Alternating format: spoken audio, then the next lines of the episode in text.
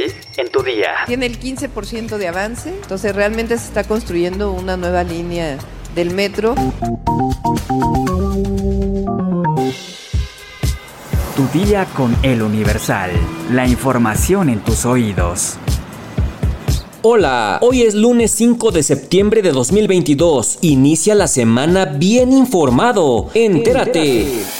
Nación. Por la probable comisión del delito de explotación ilícita de un bien que pertenece a la nación a través de la mina de carbón El Pinabete de Sabinas, Coahuila, donde permanecen todavía 10 mineros atrapados, la Fiscalía General de la República giró tres órdenes de aprehensión. A través de un comunicado, la dependencia recordó que a partir de agosto pasado inició la investigación por los hechos ocurridos en el pozo minero, propiedad de la empresa El Pinabete SADCB. Mencionó que el 11 de agosto se solicitó audiencia judicial en contra de una persona por su probable responsabilidad en los actos de dirección y administración en la explotación ilícita del subsuelo a través de la mina de carbón El Pinabete, incumpliendo con las obligaciones que la ley le impone a quien realiza este tipo de actividades. Lo anterior, de acuerdo con la Fiscalía General de la República, constituye el delito de explotación ilícita de un bien que pertenece a la nación, previsto y sancionado en el artículo 150 de la Ley de Bienes Nacionales, tratándose de un delito de acción permanente y dolosa en los términos señalados en el Código Penal Federal, fundamentalmente en los artículos 8, 9 y 13. La Fiscalía también informó que se acreditó que otras dos personas incurrieron en una responsabilidad penal al haber permitido que de manera ilegal se realizaran actividades de explotación del carbón mineral en el pozo minero.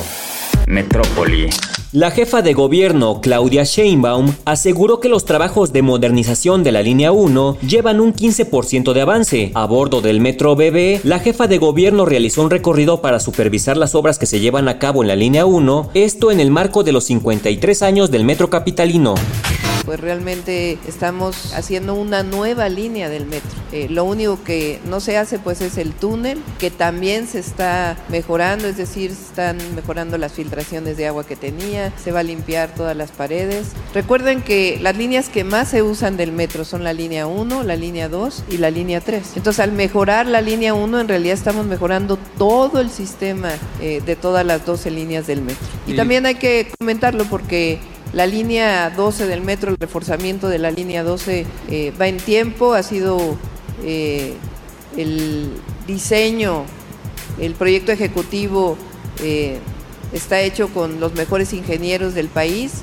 con el objetivo de que sea una línea segura y al mismo tiempo estamos construyendo la línea 12 hacia el poniente para llegar a observatorio que se va a vincular con el tren interurbano que va a Toluca.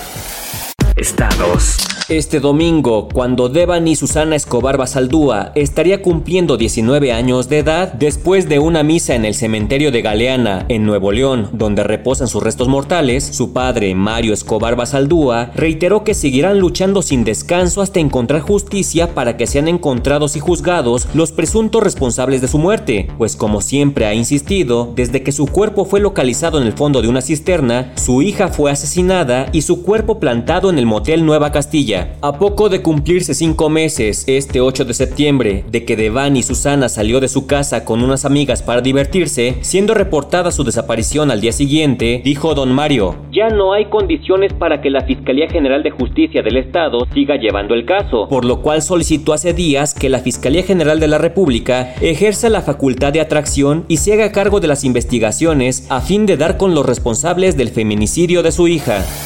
Mundo.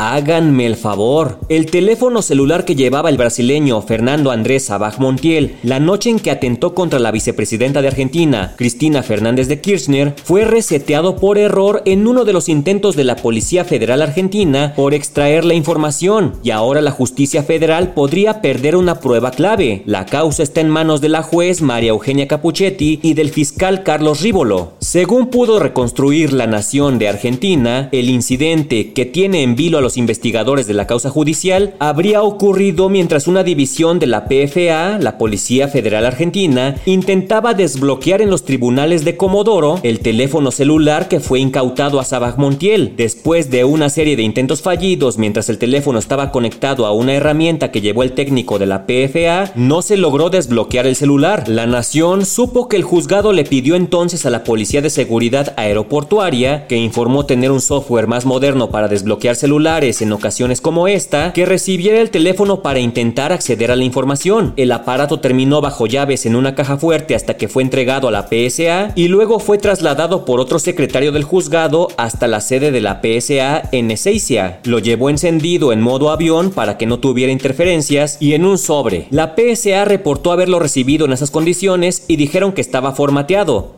Pues si resulta que accidentalmente formatearon y borraron la información del teléfono, alguien va a perder su trabajo. Espectáculos. En los últimos días corrió el rumor de que Ingrid Coronado, la expareja del conductor Fernando del Solar, fallecido el 30 de junio pasado, mantenía una relación con el también presentador Marco Antonio Regil. Sin embargo, la conductora prefirió aclarar los rumores. Siempre soy la última en enterarme de las noticias. No mantengo ninguna relación con Marco Antonio. Es una gran persona, lo quiero como amigo, pero no tenemos ninguna relación, aseguró Ingrid Coronado, quien además mencionó que el conductor y ella se encontrarán en el Bienfest, una convención de salud de la cual ella será embajadora y que se realizará en noviembre. ¿Será que como dicen, si el río suena, agua lleva? No, imagínate si Marco Antonio estaba bien emocionado y ahora después de escuchar las palabras de Ingrid, ya le rompieron su corazoncito. Eso... Eso cala. Arde.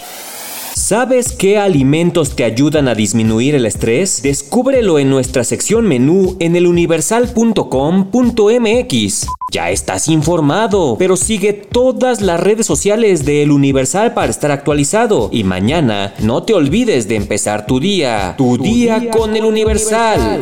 Tu día con El Universal. La información en tus oídos.